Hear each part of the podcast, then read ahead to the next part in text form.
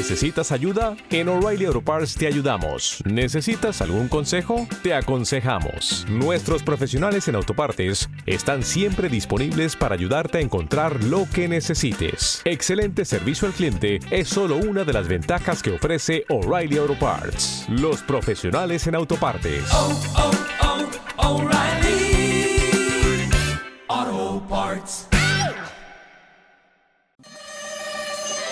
¿Quieres conocer el mundo de los negocios?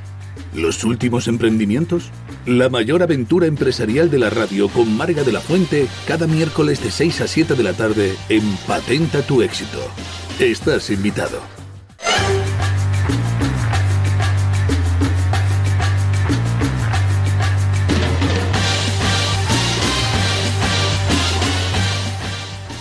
Buenas tardes, queridos oyentes. Soy Marga de la Fuente y os doy la bienvenida, como cada miércoles, a este espacio dedicado al mundo de los negocios, de los emprendimientos y a cualquier iniciativa pública o privada que aporte un valor a la sociedad.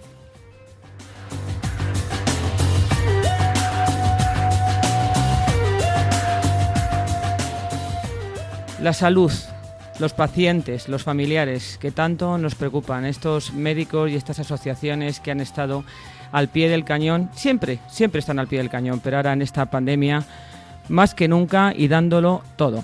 Hoy hablaremos de salud. Hablaremos de cirugía vascular y endovascular, su diagnóstico y tratamiento. ¿Cómo han sido tratados este tipo de patologías durante la pandemia en enfermos que han tenido COVID y otros que no lo tenían, pero que necesitaban también ser atendidos? Pacientes y familiares, vacunación para enfermos crónicos. Hoy tenemos un programa muy, muy interesante y que creemos va a aportar mucho a todos nuestros queridos oyentes.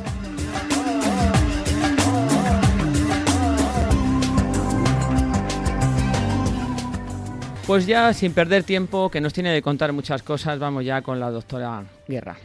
Como decía, ella es jefa de servicio de angiología y cirugía vascular y endovascular del Hospital Universitario de Guadalajara. Además es presidente, como decía, del capítulo de cirugía endovascular de la Sociedad Española de Angiología y Cirugía Vascular. Y además un genio, porque ella ha sido incluida durante el año 18-19 en el libro de los mejores doctores según Forbes y eh, bueno, ha recibido medallas. Lo vamos a contar a lo largo del programa porque si no, doctora, nos vamos a ir por los cerros de Úbeda y no te vamos a preguntar todo lo que queremos saber sobre ti. ¿Por qué elegiste ser médico y por qué esta especialidad? No sé por qué elegí ser médico, pero siempre me gustó ser médico. Y, y, bueno, era un misterio porque en mi familia no hay ningún médico, ni ningún sanitario, ni ningún antecedente parecido. Pero desde pequeñita, pues mi madre ya me compraba el fonendo y tal cuando era pequeña para que jugara. Y decían que, que desde, desde que tenía uso de razón decía que quería ser médico y quería ser médico. Es más, mi madre me lo desaconsejaba porque siempre me decía, hija, eres, tú eres muy torpe, tú no vas a poder hacer medicina, porque no coges otra cosa? Y yo decía, es que me gusta, me gusta. Y bueno, pues aquí estamos. Y, es algo que siempre he llevado dentro y, no concebía el, el, el, hacer otra cosa. Y el por qué la especialidad, pues tampoco lo sé, pero me definí muy pronto. Desde tercero de carrera ya empecé siendo alumna interna en cirugía cardiovascular, que ese es uno de los conflictos con mi especialidad. Yo no soy cirujano cardiovascular, soy angiólogo y cirujano vascular pero antiguamente estaba mezclada la, la, la especialidad, era única y, y, aún en algunas zonas de España sigue siéndolo. Y en Sevilla era uno de los, de, de los que lo tenía así. Yo soy sevillana y estudié. Y a partir de tercero de carrera entré de alumna interna en un servicio de cirugía cardiovascular, era lo único que quería hacer. Y luego, pues cuando tuve que elegir la especialidad, cirugía cardíaca, en aquel entonces eh, había muy poquitas plazas. Y bueno, mi segunda opción era la cirugía vascular, que ya se había separado porque desde 1978 existe como una especialidad independiente que se llama Angiología y Cirugía Vascular y que estudia todos los problemas de los vasos sanguíneos, con excepción del corazón y de los vasos intracraneales. Y elegí esa especialidad y me vine a Madrid. Eh, yo cursé la especialidad en el Hospital La Paz, ahí estuve cinco años. Y cuando finalicé la especialidad, pues mi jefe dijo textualmente, niña, tú no te puedes ir a Sevilla otra vez. y me quedé durante tres años más como adjunto en el Hospital La Paz y me ofrecieron la oportunidad de montar de cero el servicio en el Hospital de Guadalajara, donde no había habido nunca angiología y cirugía vascular y bueno, pues se atendía a la población como se podía. Mayoritariamente se intentaba derivar a, a Madrid porque Guadalajara pues está muy cerca y era más factible la derivación de pacientes a Madrid que dentro de la propia comunidad.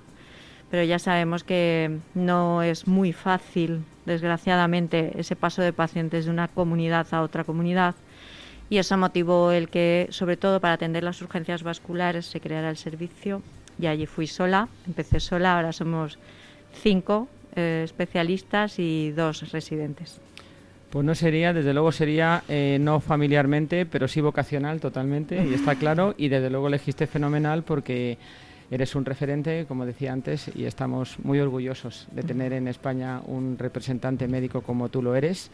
Esos 100 mejores médicos de, Forbes y además en el libro de los mejores doctores de Forbes también del 2020 también ha sido elegida. O sea que la verdad que tuviste un gran acierto dedicándote a esto y yo creo que los pacientes te lo agradecen y nosotros también. Mercedes, ¿qué es la cirugía vascular y la angiología? Para que la entendamos bien todos los oyentes y los que estamos en el programa. Sí, yo siempre intento en todas las exposiciones que tengo y ponencias, pues intentar dejarlo bien claro, porque aunque, como he dicho, desde 1978 surge la especialidad y al principio se llamaba eh, eh, vascular periférico, era como se nos decía, eh, luego pasa a ser la llamada angiología y cirugía vascular, pero hay mucha gente que nos llaman cardiovasculares y mezcla mucho la cardiología con el cardiovascular con el vascular. Y eso no solamente nos pasa solo con los pacientes, que bueno, pues sería puede ser más o menos normal, ¿no? Por tanto lío, sino incluso dentro de la propia profesión. Tenemos, pues muchas veces los propios compañeros nos llaman cardiovasculares y no es así. Entonces, como decía al principio, estaba todo mezclado, era como la especialidad que había para todo el aparato circulatorio, pero en el 78 se divide en el ministerio y se constituye como una especialidad independiente que es la que se encarga del estudio de los vasos sanguíneos. Y los vasos sanguíneos son básicamente tres, las venas, las arterias y el desconocido linfático, que casi nadie sabe que entra dentro de la especialidad, pero sí que entra. No suena más como un problema secundario a cánceres de mama y linfadenectomías en pacientes que tienen linfedema en brazo y tal, pero es un problema que existe y que es uno de las partes del sistema circulatorio. Pues los angiólogos somos los especialistas en los vasos, en esos tres tipos. Y nuestra especialidad tiene lo bueno que aglutina desde lo que es el diagnóstico de esas enfermedades, los métodos diagnósticos como el ecodoppler los hacemos nosotros, el paciente llega a nuestra consulta, se le hace ya la prueba diagnóstica, sale diagnosticado, se establecen unas pautas de prevención y eh, se establece un tratamiento cuando hay que hacerlo. Y si ese tratamiento es médico, pues médico y se establece un seguimiento del enfermo y de su enfermedad. Y además luego si tiene que ser sometido a un tratamiento quirúrgico podemos optar entre una cirugía clásica más o menos agresiva o las cirugías más modernas que son las que llamamos endovasculares. Eso cuando nos vamos a otro, a otro panorama, como por ejemplo el del corazón, que es el que nos crea más eh, confusión, el corazón lo ve el cardiólogo y el cardiólogo es el que ve esa patología, pero cuando hay que operarlo se lo pasa al cirujano cardíaco y cuando hay que poner stents, el propio cardiólogo es el que pone los stents, el cardiólogo hemodinamista, que es como otra rama dentro. Entonces por eso hay tanto conflicto, porque nuestra especialidad hace todo. Hace como el cardiólogo esa consulta, como el hemodinamista poner esos stents y como el cirujano cardíaco cuando tiene que abrir, abre. ¿vale? Luego, ese es el, gran, el, gran conflicto que hay. Pero luego también hay que tener en cuenta que nuestra especialidad, hasta ahora, hasta como está concebida en el BOE en el 2007, eh, no incluye el tratamiento de, las, de los vasos del corazón ni los intracraneales, ni lo que hay dentro de la cabeza. ¿Vale? Llegamos hasta el cuello y todo el cuerpo menos el corazón. Digo hasta ahora porque, bueno, con todos los eh, cambios que va a haber en las especialidades, el Real Decreto y todo lo que se está trabajando a nivel de ministerio, pues es posible que muchas mm, de esas limitaciones se puedan abrir y a través de otro tipo de formaciones colaterales a la, a la especialidad, pues podamos entrar en el tratamiento de arterias intracerebrales, etcétera. Normalmente, ¿qué tipo de dolencias o qué tipo de mm, enfermos o pacientes acuden a consulta, doctora? A ver, yo eh, en la última charla que di eh, siempre pongo una foto así de, un- de una doctora con la mano en la cabeza diciendo, ay madre mía, que no se han enterado de nada. Porque después de explicar todo eso y poner todo lo que hacemos, siempre dicen, ¿quién es tu cirujano vascular? Pues el cirujano de las varices. Eso es como lo que todo el mundo oye, ¿no? Y no somos los cirujanos de las varices solo, somos los cirujanos de las varices y de muchas más cosas. Lo que pasa es que la enfermedad venosa crónica, que es el nombre de, la patología de las varices, como se la conoce, pues es la más prevalente. Entonces es el 60% de nuestras consultas de los pacientes que vienen por primera vez a nuestra consulta. Problemas de insuficiencia venosa, cansancio de piernas, pesadez, aparición de varices visibles, eh, a veces temas estéticos, pero eh, que también nos consultan, o eh, hinchazón, etcétera. Pero luego está toda la patología que parece que es menos frecuente, pero no lo es tanto, y que es muy grave, que es el aneurisma de aorta. Porque el aneurisma de aorta, que es una dilatación de la arteria a nivel del abdomen o del tórax, de la arteria principal que tenemos, pues supone eh, que si no es detectada a tiempo, y es muy importante detectarla porque no duele, nosotros el dolor es, eh, es lo mejor que tenemos, porque es el signo de alarma que nos hace ir al médico cuando nos duele algo, pero como algo no duela, llegamos pasados. Y entonces, en el caso del aneurisma, cuando no lo podemos detectar, lo que ocurre es que se rompe y el paciente fallece. Es la, siempre hablamos de la re- regla del 50%. La mitad de los pacientes que se les rompe el aneurisma en casa no llegan al hospital. De los que llegan a la puerta del hospital, solo el 50% llega al quirófano y de los que llegan al quirófano, solo el 50% sobrevive. Por tanto, la mortalidad que tiene esa patología cuando la tenemos que operar de urgencia porque se ha roto, pues es de un 95%. Mientras que si lo hacemos de forma programada, es decir, ya detectado, ya antes de que se rompa, la mortalidad es de un 5%. Tiene nada que ver. No es nada casi. ¿vale? Es verdad que con las nuevas técnicas, con todo el desarrollo de las tecnologías, en nuestro propio hospital hicimos este estudio y hemos conseguido una supervivencia de el aneurisma roto con estas nuevas tecnologías de un 80%. O sea, le hemos dado una vuelta tremenda con las nuevas tecnologías. Pero eso existe ahí. Luego, el ictus. Nosotros también nos encargamos del tratamiento de las obstrucciones de la arteria carótida que está en el cuello y que son una parte de la etiología de las causas de que se produzcan el ictus. Trabajamos en, continua relación con las unidades de ictus, con los neurólogos, para que cuando el paciente tiene un ictus detectemos si el problema viene de la carótida y en menos de 10 días tenemos que intervenir esa carótida para que el paciente no vuelva a tener un ictus que sea ya devastador y, terminal. Y, y luego, pues el paciente claudicante, la famosa eh, enfermedad del escaparate, ¿no? Los pacientes que no pueden caminar, que se tienen que ir parando por ese dolor en gemelos y que aprovechan el ver la- los escaparates mientras tanto para ir haciendo ese tiempo. De ahí le viene el nombre, ¿no? Eh, que eso obedece a una obstrucción de las arterias en las piernas que imposibilita que una persona camine eh, de una forma normal y que le llegue el riego normal cuando hace ese ejercicio a la hora de caminar. Y nosotros nos encargamos de operar esto. Entonces, esas tuberías que se obstruyen, eh, esas arterias obstruidas, a veces hay que saltar esa obstrucción y poner una tubería nueva, que es el bypass. Y hoy en día, en un alto porcentaje de pacientes, eh, de 65-70% de esos procedimientos, ya no se hace el bypass, sino que hacemos esos tratamientos nuevos navegando por dentro de las arterias para abrir las obstrucciones, colocar stents, abrirlas con balón, con balones con fármaco, etcétera, que luego abundaremos un poquito. La verdad, que qué maravilla. Perdón que te interrumpa, doctora, pero es que es espectacular. ¿Cómo puedes eh, solventar esa cantidad de problemas de salud que además eh, tiene que ver, un inciso, voy a hacer una pregunta que creo que es muy interesante que seguramente también nuestros oyentes estarán preguntando. ¿Tiene que ver con la edad? ¿Hay una relación para ese tipo de patologías eh, con la avanzada edad, por ejemplo, la población española, que cada día hay más gente mayor? Eh, ¿Tiene que ver? O, por ejemplo, un ictus en general lo puede tener, o un aneurisma cualquier persona, aunque sea joven. Efectivamente, la clave es en que cada patología tiene unos factores de riesgo dis- distinto o un grupo de edad distinto, digamos. Entonces, el ictus sí que puede ocurrir desde pacientes mucho más jóvenes a pacientes mucho más añosos. Pero la base de la obstrucción arterial, por así decirlo, eh, o la principal causa es la arteriosclerosis y el principal acelerador de una arteriosclerosis, aunque hay un componente genético, hay pacientes que más jóvenes desarrollan la arteriosclerosis La arteriosclerosis yo siempre digo que es un envejecimiento de las arterias, es decir, todos vamos a llegar a tener esa calcificación en nuestras arterias, ese endurecimiento en nuestras arterias.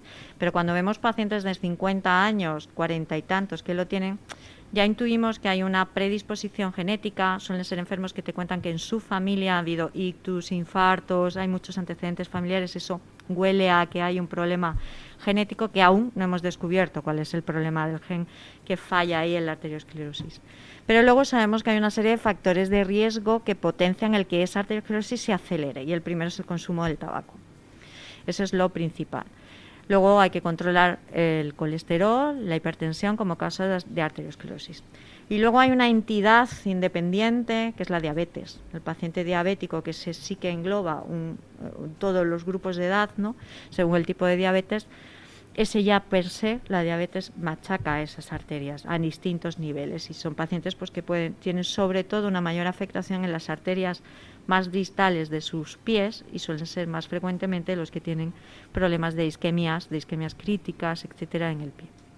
Y salvando eso, el, el problema del aneurisma que comentábamos, sí que hay un factor genético familiar, de hecho, siempre recomendamos, y aprovecho la ocasión para nuestros oyentes, que cuando hay un paciente con un aneurisma aorta abdominal se debe hacer un screening, un despistaje precoz mediante una simple ecografía abdominal, que eso no duele, a los familiares de primer grado. Todos los hermanos se lo deben de hacer. Sí, esa era un poco la pregunta que también te iba a hacer ahora, que cómo podemos prevenir todas este tipo de enfermedades eh, cardiovasculares. Por ejemplo, decías evitar el tabaco, eh, eh, no tener el colesterol alto, si tienes, eres diabético, controlar mucho más tu salud. ¿Qué otras formas hay de intentar prevenir este tipo de, patologías o de tener una vida un poco mejor, más, saludable. Sí.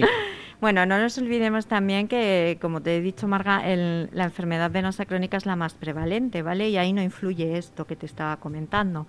Sin embargo, sí que influye el sobrepeso, una vida sedentaria, porque eh, nuestras venas están luchando continuamente contra la gravedad y tienen que subir la sangre hacia el corazón cuando estamos de pie. Yo siempre digo a mis enfermos, somos, entre comillas, animales de bipedestación. Luego nuestra sangre está abajo y tiende a ir hacia abajo, hacia el tobillo, no sube. Y eh, esa vena que tiene que estar ahí luchando, si le ponemos un sobrepeso, si somos más sedentarios y nuestros músculos no bombean, nuestros músculos de la pantorrilla no bombean esa sangre hacia arriba, pues se va a estancar y va a hacer que se dilaten y que aparezcan esas varices y todos esos problemas, incluso úlceras por eh, hipertensión en la pierna, ¿no? Porque, por, por esas varices. Entonces, en ese grupo de pacientes hay que bajar peso, tener una vida activa, caminar, natación, bicicleta suelen ser los deportes mejores para ese tipo de enfermedades. Y el uso de las tan odiadas medias de compresión, que no hay que odiarlas tanto, se llevan hasta en las mejores familias, tienen que ponerse esas medias. Y ya han avanzado mucho, hay tejidos muchísimo más sedosos, más confortables, que el paciente se lo pueda eh, colocar de una forma mucho más cómoda. E incluso hay adaptadores y calzadores en ortopedia para personas más mayores que tienen problemas artrósicos en las manos y les cuesta mucho colocar la media o no tienen un soporte familiar para que les ayude. Y en cuanto al tema arterial, por meter ahí el resto de, enfermedades, pues sí que es muy importante hacer un control de estos factores de riesgo. El abandono del tabaco es imprescindible. Yo siempre digo que eh, hay que poner las ayudas que sean necesarias con tal de llegar a obtener el fin que es no fumar. No sirve disminuir el consumo de tabaco. Nuestros pacientes, de hecho, les recomendamos que se aíslen de ambientes de tabaco, siquiera sean fumadores pasivos. Eso es muy importante. Y luego mm, ya están establecidos por muchos trabajos desde hace muchos años los dinteles en los que tiene que estar eh, tanto la hemoglobina glicosilada para el diabético, que, se distingue un poquito entre los cardiólogos y nosotros, y eh, el nivel de tensión arterial, donde lo tenemos que tener controlado. Igual, no es igual un paciente que ya ha tenido un infarto de miocardio que el que no lo ha tenido solo tiene una enfermedad de las arterias de las piernas o un ictus. Pero esos niveles siempre están muy establecidos y en nuestra consulta, cuando acude un paciente con una patología de este tipo, siempre en la hoja en la que entregamos, siempre entregamos una hoja con unas recomendaciones y unos niveles de eh, tensión arterial, colesterol, eh, y, hemoglobina glicosilada que deben de mantenerse y controlarse desde primaria, aparte de la medicación. Sí, vamos, que estas recomendaciones, doctora, se pueden extrapolar a cualquier eh, persona, tenga esta patología O no la tenga. o no la tenga, tener una vida saludable, intentar un poco prevención. Una comida sin grasas, pobre en sal y ejercicio. El tabaco, estoy de acuerdo, que pese lo que pese a muchos, eso hay que eliminarlo. no es bueno para nadie. La pandemia yo creo que ha sido uno de los episodios más duros que nos ha tocado vivir en los últimos tiempos, o yo diría de, en los tiempos modernos, ¿no? en, este, en estos últimos años a nivel sanitario. ¿Cómo ha afectado a estos enfermos diagnosticados de estas patologías eh, que tú llevas, doctora? Em, ¿Cómo os habéis enfrentado? ¿Qué habéis hecho? ¿Qué protocolos habéis llevado a cabo? ¿Qué te gustaría comentarnos a este respecto? Bueno, a mí me gustaría poder hablar en pasado, pero no, no podemos hablar en pasado. La pandemia está aquí y no sabemos cuánto tiempo nos va a durar. Y yo quiero que, yo creo que bueno, nos ha tocado la fibra profundamente a los cirujanos, muchísimo, porque no hemos podido hacer nuestra labor ni la podemos hacer al 100% ni con normalidad al día de hoy. Y no sé cuándo la retomaremos. Y esto es algo que nos preocupa mucho a todos los bloques quirúrgicos de todos los hospitales, todas las especialidades la cirugía está para algo. La cirugía cura, cura muchos enfermos y no la podemos tener ahí parada. Entonces, eh, eh, el problema de nuestros enfermos es que se ha visto que el COVID en los pacientes con patología cardiovascular, a la que le sumas obesidad, porque es uno de los factores de riesgo, problemas de tabaco, problemas pulmonares, lo que hemos dicho, ¿no? incluso eh, la, la propia diabetes, pues todo eso ha hecho que el paciente cardiovascular se le haya disparado aún más la mortalidad con el COVID. Y tanto es así que durante la primera pandemia hicimos estudios eh, nacionales recogiendo los datos que nos íbamos dando cada eh, compañero de la poca actividad quirúrgica que hacíamos y eh, se vio que la mortalidad de nuestras cirugías si el enfermo cogía el COVID se disparaba un 37,4%, la mortalidad posoperatoria. Esto es una barbaridad. Tanto que eh, por toda la normativa del ministerio, etcétera, que se ha ido ah, publicando después, nos hace prohibitivo operar un paciente con COVID de forma programada, porque no tenemos ninguna garantía para sacar a ese paciente adelante. ¿Eso qué quiere decir? Que ahora mismo la cirugía en un paciente COVID que hacemos solo es en urgencias. O sea, el paciente que tiene una hemorragia no se puede demorar. El paciente que va a perder una pierna pues hay que amputarla. Esos, esas cirugías urgentes o el aneurisma de gran tamaño que tiene signos de que se va a romper o que tiene mucha probabilidad que se va a romper es el que podemos operar. Pero sin embargo el aneurisma de menor tamaño, aunque si tiene el COVID, no deberemos operarlo. Y lo mismo no ocurre con la estenosis de la carótida. Aquel paciente que está haciendo ictus, sí, si tiene COVID lo podemos operar, pero si es asintomático, es una cirugía de prevención, si tiene COVID, tenemos que esperar a que lo pase. Y todo ha sido por esta mortalidad. Es decir, ha cambiado absolutamente el protocolo de indicación quirúrgica de nuestros pacientes si están contaminados con COVID. Pero el problema es qué ha pasado con los no COVID.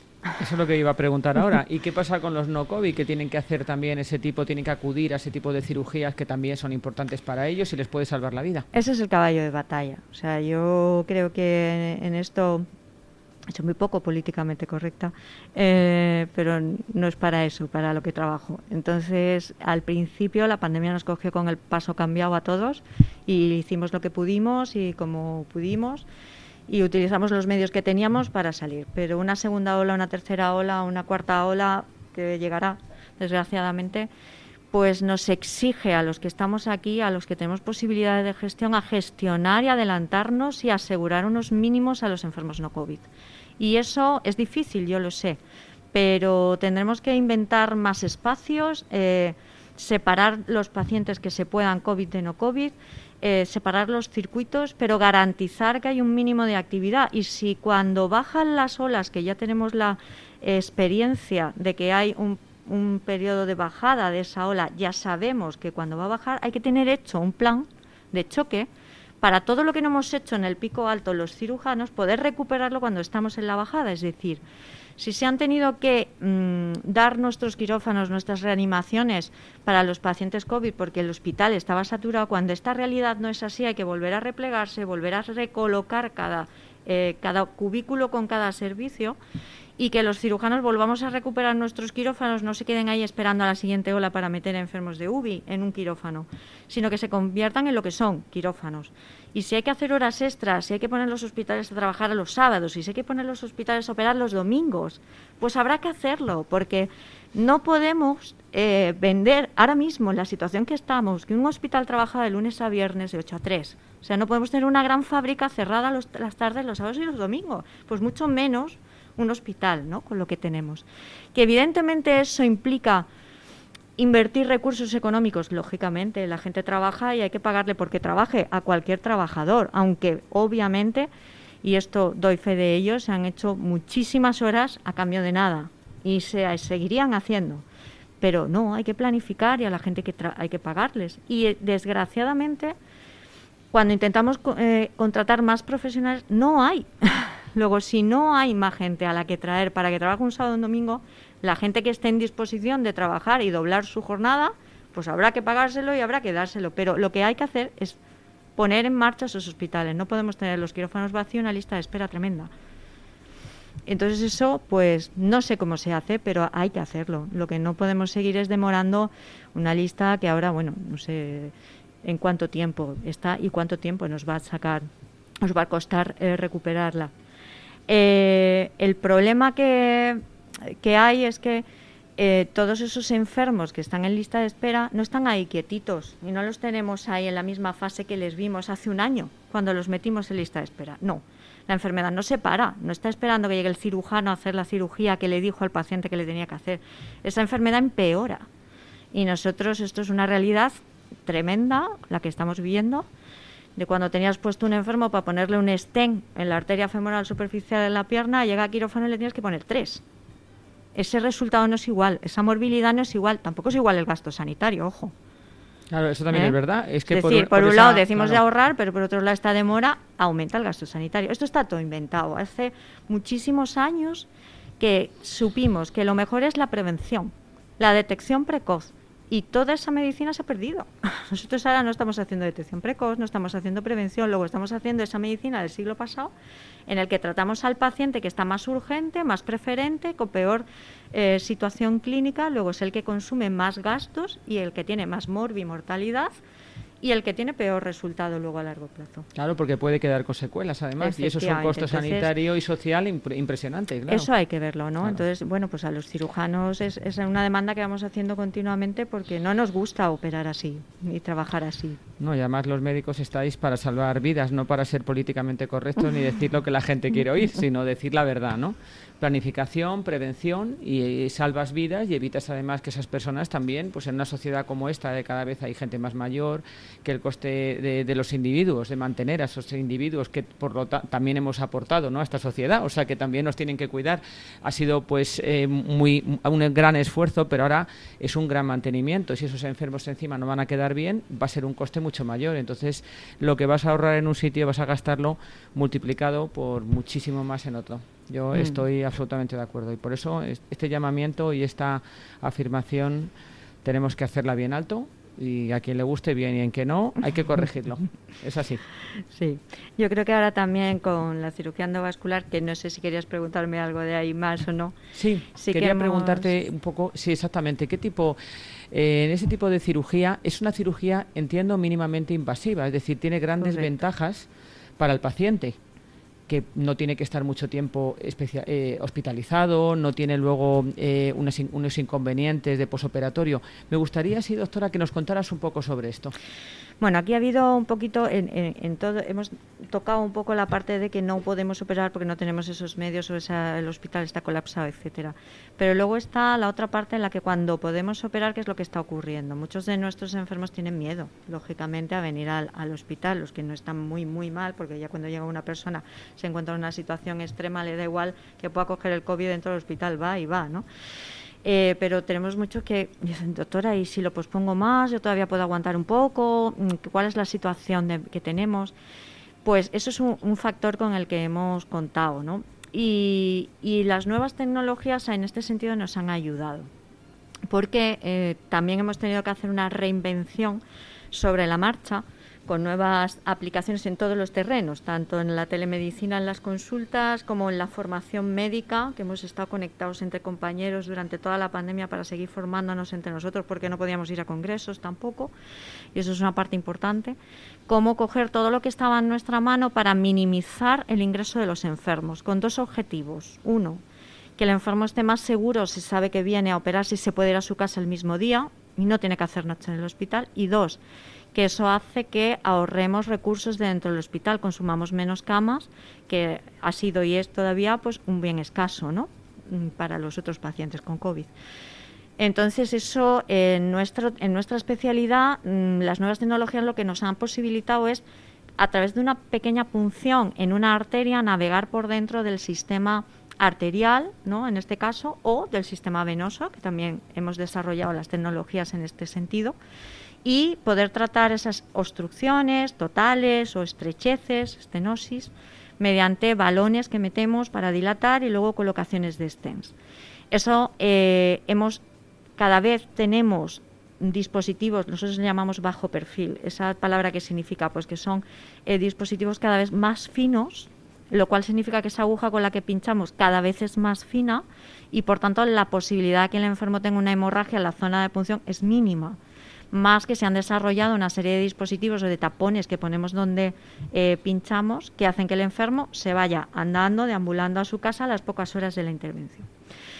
Luego nosotros en, nuestro equipo en el Hospital de Guadalajara pues que eh, hemos sido muy pesados en insistir en abordajes nuevos, como por ejemplo es el acceso radial. Esto es algo que hace mucho, desde hace mucho tiempo, los cardiólogos hemodinamistas, entrar en el corazón desde la arteria de la muñeca.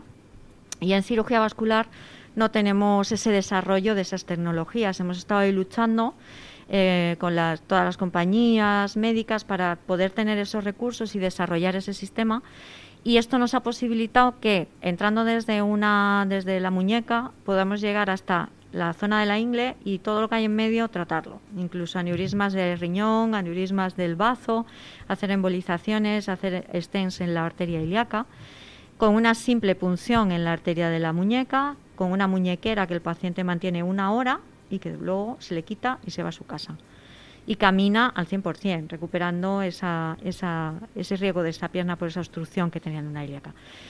Eso en la pandemia, pues obviamente lo hemos potenciado y ha hecho que cambiemos esa forma. que podáis salvar muchos mm. pacientes y darles una vida digna y cómoda, no tener que estar y acudiendo, una claro, y con una seguridad que no mm. puedan contagiarse o que estén en los hospitales el tiempo mínimo, mínimo. para, para ser atendidos. Doctora, además eres presidenta del capítulo, como decía, de cirugía endovascular en la Sociedad Española de Angiología y Cirugía Vascular. Eh, ¿Qué finalidad tiene esta sociedad? Eh, ¿Por qué apostáis? ¿Qué servicios, qué proyectos se desarrollan en ella? Bueno, lo primero, el primer objetivo que tiene es que dentro de nuestra especialidad, como ya podéis deducir, pues eh, es muy amplia, ¿no? Y, coge muchas patologías y muchas distintas eh, dimensiones, ¿no? Del diagnóstico, etcétera pero dentro de nuestra sociedad española pues hay como distintos grupos de trabajo digamos y como unas sociedades dentro de ella no algunas que se encargan de, del desarrollo de las técnicas diagnósticas como el uso del ecodoppler que es lo que nosotros manejamos a pie de cama como llamamos ¿no? en nuestras consultas para el diagnóstico el capítulo de flebología que se encarga sobre todo de las enfermedades venosas y linfáticas y se desarrolla pues nuestra pequeña sociedad dentro de esa gran sociedad que es el capítulo de cirugía endovascular que tiene muchos socios, muchos cirujanos vasculares, ya no es tan pequeña. Pero el por qué surge esto es porque con el desarrollo de las nuevas tecnologías, todo esto de los stents, los balones y tal, los pacientes están perdidos. Entonces, eh, las redes sociales son muy buenas, pero tienen un pequeño problema. Y es que eh, todo el mundo le dan un diagnóstico, se mete en internet, busca y dice, ah, pero que con un stent yo me voy a mi casa al mismo día y aquí hay un bypass, voy a buscar quién me pone un stent. Y entonces cogen y miran en el listado, ah, pues este que me pongo en este. Y esto no es así. Es decir, eh, hay que ir a un especialista. Igual que yo, si tengo un problema cardiológico, voy al cardiólogo. Y él me dirá si yo necesito una aspirina, si necesito un stent o si me tiene que mandar al cirujano cardíaco que me haga un bypass. Y esto era lo que nosotros veíamos. No que el estén esté mal puesto, sino que no hacía falta ponerlo en algunas ocasiones. Entonces, dentro de la angiología y cirugía vascular surgimos esta parte para insistir que los, los tratamientos endovasculares son buenos si están bien indicados. Y dan buenos resultados si están bien indicados. Y son coste efectivo para el sistema sanitario si están bien indicados.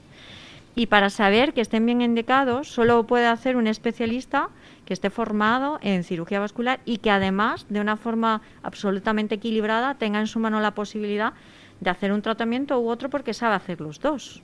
Esto es humano. Si yo solo sé hacer una cosa, siempre tendré un sesgo. A mi paciente solo le, le- indicaré siempre lo mismo, porque no tengo formación en otra cosa. Entonces el capítulo de cirugía endovascular pues surgió para comunicar que nosotros nos encargábamos de esto, que los enfermos tienen que venir al angiólogo lo primero para que le diga qué es lo que tiene y qué es lo que necesita. Y por supuesto es una sociedad sin ánimo de lucro que mm, dentro de sus múltiples objetivos está también dar asesoramiento a las autoridades sanitarias en este tema, ¿no? Entonces nosotros hemos eh, tenido reuniones en el ministerio, eh, eh, por supuesto para ver cuál es la trayectoria y el desarrollo de las nuevas tecnologías, que está indicado, que no.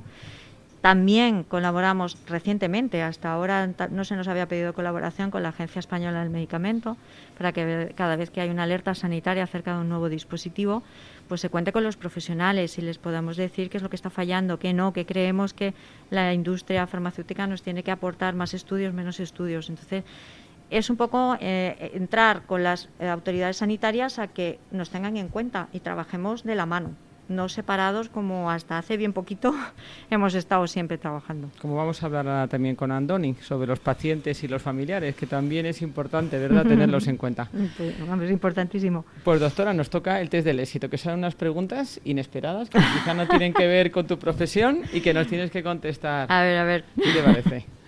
¿Qué te inspira para ser mejor cada día en tu trabajo? la enfermo. ¿Qué necesidad eh, tienen estas enfermedades para ser, o sea, qué harías tú para que estas enfermedades fueran más visibles? Mayor divulgación, ¿qué se Pues eso, lo que intento, tener mayor divulgación. Pues venir en más a ver- la radio venir más contigo. Claro, por supuesto. Hablar más de ello, publicarlo más y contactar más del día a día. Un momento de tu vida que te ha inspirado, que te ha marcado. Uf, no hay un momento. Yo creo que hay muchos momentos. ¿Alguno? ¿Sí? ¿Alguno? Que recuerdes. bueno, no te podría decir. Bueno, yo creo que el, el día que me nombraron presidente del capítulo, yo creo que fue muy importante porque fue una gran responsabilidad. Sí. ¿Cuál ha sido o es tu misión imposible? Mi misión imposible, hacer que esta especialidad llegue a todo el mundo, todo el mundo la conozca, esté en todos los hospitales de España, que desgraciadamente solo está en un 46%, y que se- sepamos los pacientes sigan viniendo al angiólogo cuando tienen una enfermedad y no nos encontremos, pues eso, que han sido tratados por, por gente que no era especialista en la materia, ah, con toda la buena intención del mundo, pero, pero que no recibió por el especialista la valoración. Pues eso va a dejar de ser una misión imposible. Seguro que lo vamos a conseguir. Doctora Mercedes Guerra, muchísimas gracias por Muchas estar con gracias ti. nosotros y aquí tienes tu casa. Muchas gracias. Te Espero llamaremos. volver ¿eh? a venir. Hombre, por supuesto. Muchas gracias.